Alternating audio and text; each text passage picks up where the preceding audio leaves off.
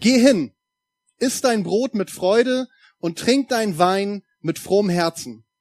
Denn längst hat Gott Wohlgefallen an deinem Tun. Deine Kleider seien weiß zu jeder Zeit und das Salböl fehle nicht auf deinem Haupt.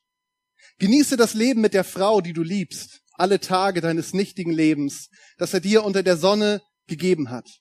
Alle deine nichtigen Tage hindurch. Denn das ist dein Anteil am Leben und an deinem Mühen, womit du dich abmühst unter der Sonne. Prediger 9, Verse 7 bis 9. Ich erinnere mich gut an die Hochzeit eines meiner Brüder. Ich werde jetzt ganz bewusst nicht Namen nennen. Ich vermute, einige aus meiner Familie schauen zu, die kennen die Geschichte. Die anderen, die müssen damit vorlieb leben, dass ich diese Geschichte jetzt einfach ohne Namen erzähle. Und zwar folgende Szene. Wir saßen alle in der Kirche und wie das so ist bei einer Hochzeit, wir haben darauf gewartet, dass es losgeht. Und einer meiner anderen Brüder, also nicht der, der geheiratet hat, sondern ein anderer, ich habe insgesamt drei Brüder, muss man vielleicht dazu sagen, der saß in seiner Reihe und wartete auch darauf, dass es losgeht. Und er schaute so nach hinten und irgendwann kam dann der Pastor hinein. Und der Pastor, der hatte für ihn in diesem Moment einfach einen absolut typischen pastoralen Blick, den ich jetzt hoffentlich gerade nicht habe. Also so eine Mischung aus ein bisschen säuerlich, ein bisschen abgehoben, ähm, sehr feierlich. Und in dieser Situation fand er das irgendwie unglaublich komisch. Und er hat natürlich gedacht, ich bin in der Kirche, ich kann jetzt nicht anfangen zu lachen, wo der Pastor reinkommt. Also hat er krampfhaft nach vorne geschaut, ähm, um sich zusammenzureißen und nicht lachen zu müssen. Jetzt war das Problem, jemand aus der Familie hatte zu dieser Hochzeit einen Teil seiner Kuscheltiere mitgebracht. Ich muss dazu sagen, das war kein Kind, sondern das war eine erwachsene Person. Und diese Kuscheltiere, die waren in der ersten Reihe der Kirche platziert worden. Also genau in die Reihe, wo er krampfhaft hinschaute. Und in dem Moment konnte er nicht mehr. Er verschwand einfach unter der Bank, weil er so laut loslachen musste. So viel als kleine Anekdote zum Anfang dieser Predigt zu dem Genieße das Leben. Warum erzähle ich das zu Anfang? Ich erzähle das zu Anfang, weil ich glaube, dass gerade wir Christen leicht dazu kommen, dass wir uns zu ernst nehmen. Dass wir genau das gerade nicht tun, unser Leben zu genießen. Dass wir genau dieses Thema viel zu selten auch zur Sprache bringen. Ich glaube, es geht hier bei diesem Thema genieße das Leben. Es geht um ein Prinzip, das wir unbedingt verstehen müssen, wenn wir ein glückliches Leben und einen erfolgreichen Dienst im Reich Gottes haben wollen. Ohne Frage. Fleiß, Einsatz, Hingabe, Leidenschaft und vieles mehr, das ist alles wichtig. Aber es ist so einfach und einfach negativ gesprochen, dass wir unseren Glauben an Jesus zu einer Leistungsreligion machen. Und darum geht es definitiv nicht. Genuss ist ein Wort, das bei uns Christen vielleicht gar nicht so einfach teilweise über die Lippen kommt. Vielleicht haben wir das Gefühl, Genuss, da ist doch vielleicht irgendwie was Sündiges dran. Von daher habe ich diese Stelle aus dem Prediger gewählt zu Anfang, der genau über dieses Thema Genuss schreibt. Und wir wollen uns noch mal ganz kurz anschauen, was sagt er da eigentlich? Und dazu habe ich diese Verse in zwei Portionen aufgeteilt. Ich fange mal mit den ersten beiden Versen an. Geh hin, iss dein Brot mit Freude und trink dein Wein mit frohem Herzen. Denn längst hat Gott Wohlgefallen an deinem Tun. Deine Kleider seien weiß zu jeder Zeit und das Salböl fehle nicht auf deinem Haupt. Glauben wir nicht immer noch, dass wir etwas tun müssen, um Gott zu gefallen? Der Prediger, der fordert uns dazu auf, einfach zu genießen. Warum? Weil Gott doch schon längst Wohlgefallen an uns hat. Er freut sich über dich. Wenn du eine Entscheidung getroffen hast, für Jesus, dass du ihm vom ganzen Herzen nachfolgen willst, dann darfst du frei sein von diesem Druck, dass du irgendetwas für ihn leisten musst. Du musst nicht leisten, um Gott zu gefallen. Und du musst auch nicht den Anschein erwecken, dass dein Leben als Christ ganz besonders mühsam ist, damit du dann ein reines Gewissen haben kannst. Es gibt ganz klar Zeiten, wo wir arbeiten müssen. Aber es gibt auch Zeiten, in denen wir genießen dürfen. Und wir sollen selbst unsere Arbeitszeiten genießen. Zumindest normalerweise. Das Leben, es ist viel zu schön, um es ständig als eine Last zu empfinden. Es ist ein Geschenk Gottes, das wir genießen sollten. Wenn du jetzt zu mir sagst, weißt du was? das kann ich nicht, weil, dann sage ich in dem Moment, stopp. Weil ich das einfach nicht zulassen kann, dass du das nicht kannst. Das Wort Gottes, Jesus spricht uns dazu, wir können das. Ich will dir dann sagen, dass du das kannst. Vielleicht nicht alleine, aber mit der Kraft des Heiligen Geistes, mit der Hilfe Jesu kannst du dein Leben genießen. Vielleicht bedeutet das für dich, dass du einige Dinge grundlegend ändern musst, dass du vielleicht mit einigen Dingen aufhören musst oder mit anderen Dingen anfangen musst. Und ich glaube, es ist gar nicht so sehr die Frage, ob wir das können oder nicht, sondern es ist vielleicht eher mehr die Frage, ob wir bereit sind, den Preis zu bezahlen, den es auf den ersten Blick kostet, damit wir dorthin kommen können, dass wir unser Leben wirklich genießen können. Ich komme zum zweiten Teil von diesen Versen, Vers 9. Genieße das Leben mit der Frau, die du liebst, alle Tage deines nichtigen Lebens, das er dir unter der Sonne gegeben hat, alle deine nichtigen Tage hindurch. Denn das ist dein Anteil am Leben und an deinen Mühen, womit du dich abmühst unter der Sonne. Lass es niemals zu, dass dein Dienst oder dein Beruf oder irgendetwas anderes vor deiner Familie kommt. Die Reihenfolge, die muss immer klar sein. Erst Jesus, dann deine Familie oder dein Partner und dann kommt erst dein Dienst in der Gemeinde und alles andere, was da so ist. Und ich glaube, allein schon diese Unterscheidung, die wir als Christen teilweise machen, vielleicht auch gerade als Pastoren, dass wir unterscheiden zwischen unserem Dienst in der Gemeinde und im Reich Gottes und unserer Familie, da steckt schon ein riesengroßer Fehler drin. Denn der wichtigste Dienst, den wir haben, und dafür musst du nicht Pastor sein, sondern da bist du jeder angesprochen, den wichtigsten Dienst, den wir haben, das ist der Dienst an unserer Familie, dass wir dort Jüngerschaft leben. Wisst ihr, mir ist was Interessantes aufgefallen. Wenn wir uns dieses Wort im hebräischen Text, darin ist ja das Alte Testament, aus dem ich gelesen habe, größtenteils ursprünglich geschrieben. Wenn wir uns dieses Wort genießen mal anschauen, da steht Ra'a. Und Ra'a ist einfach nichts anderes als sehen. Eigentlich steht dort, sieh auf dein Leben. Und das können wir übersetzen auch mit genießen. Das heißt, wenn wir genießen, was tun wir da? Wenn wir genießen, dann schauen wir uns unser Leben einfach mal genau an. Wir fangen an, bewusst zu leben. Wir lassen es nicht zu, dass wir in eine Tretmühle auf Dauer hineingeraten. Wie oft vergessen wir, was Gott uns da eigentlich Wunderbares geschenkt hat. Die meisten von euch, die ihr jetzt gerade zuschaut, ihr seid verheiratet oder werdet irgendwann heiraten, das sagt einfach die Statistik.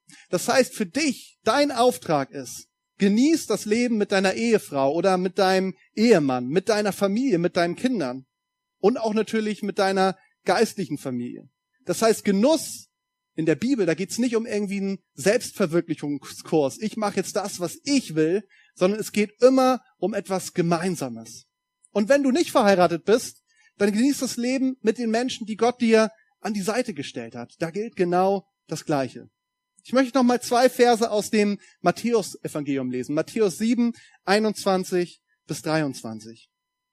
Da sagt Jesus, nicht jeder, der zu mir sagt, Herr, Herr, wird in das Reich der Himmel hineinkommen, sondern wer den Willen meines Vaters tut, der in den Himmeln ist. Viele werden an jenem Tag zu mir sagen, Herr, Herr, haben wir nicht durch deinen Namen geweissagt und durch deinen Namen Dämonen ausgetrieben und durch deinen Namen viele Wunderwerke getan? Und dann werde ich ihnen bekennen, ich habe euch niemals gekannt. Weicht von mir, ihr Übeltäter. Das ist starker Tobak. Aber das, worum es mir geht an dieser Stelle, ist diese Aussage, dass Leistung uns nicht qualifiziert für das Reich Gottes.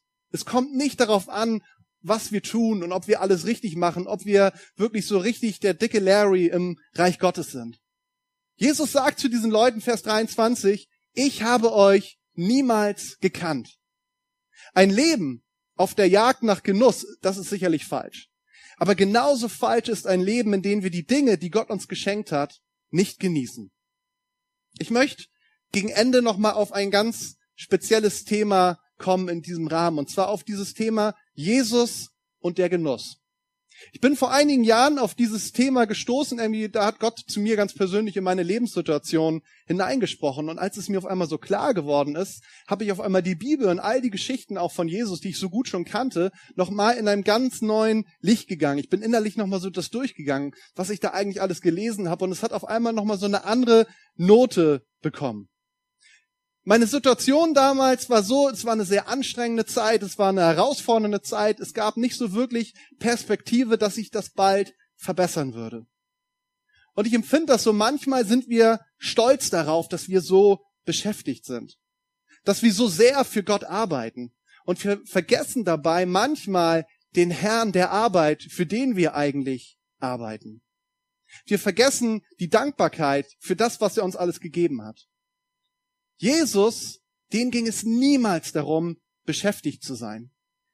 Oder vermitteln uns die Evangelien irgendwie das Bild eines gestressten Jesus. Jesus, das ist klar, er konnte oft nicht ausruhen, aber das lag daran, weil man ihn nicht gelassen hat. Und trotzdem nahm er sich immer wieder diese Zeit, um zur Ruhe zu kommen. Wann hat Jesus jemals gesagt, ihr müsst mehr arbeiten? Oder ihr müsst mehr leisten? Klar, wir sollen mehr lieben. Wir sollen mehr vertrauen. Wir sollen mehr dienen, aber nicht im Sinne von Leistung, sondern im Sinne einer Herzensveränderung. Und ich möchte heute einfach mal so eine steile These in euer Wohnzimmer werfen. Jesus tat nicht alles nur mit dem Hintergedanken, um seinen Jüngern eine Lektion zu erteilen. Teilweise tat er die Dinge einfach nur, weil es ihm Freude bereitete und dann benutzte er sie im Nachhinein für Dinge, um den Leuten was zu erklären. Wenn wir unter dieser Voraussetzung, unter dieser These einige Berichte über Jesus betrachten, dann sehen wir sie vielleicht in einem ganz neuen Licht. Und ich möchte einfach nur ein ganz paar nennen und ihr dürft gerne mal durch eure Bibel gehen und genau diesen Maßstab mal dort anlegen. Das erste ist, wir haben es in unserer gemeinsamen Bibellese gerade in dieser Woche gelesen, die Hochzeit zu Kanaan. Warum verwandelt Jesus gerade als erstes Wunder im Johannesevangelium Wasser zu Wein? Gab es dahinter Gedanken? Oder war es vielleicht einfach der Wunsch, dem Brautpaar ein schönes Fest zu bereiten? Jesus genoss es ganz offensichtlich, dort zu sein. Oder eine andere Story. Jesus geht auf dem See. Warum, habt ihr euch das mal gefragt, warum geht Jesus eigentlich auf dem See? Steckt da vom Anfang an die Idee dahinter, ich werde meinen Jüngern eine Lektion erteilen, wenn ich an ihnen vorbeigehe? Gab es kein anderes Verkehrsmittel? War er vielleicht so in Eile, dass er jetzt einfach auf dem See laufen musste? Oder war es vielleicht einfach so, dass er dieses Erlebnis auch genossen hat?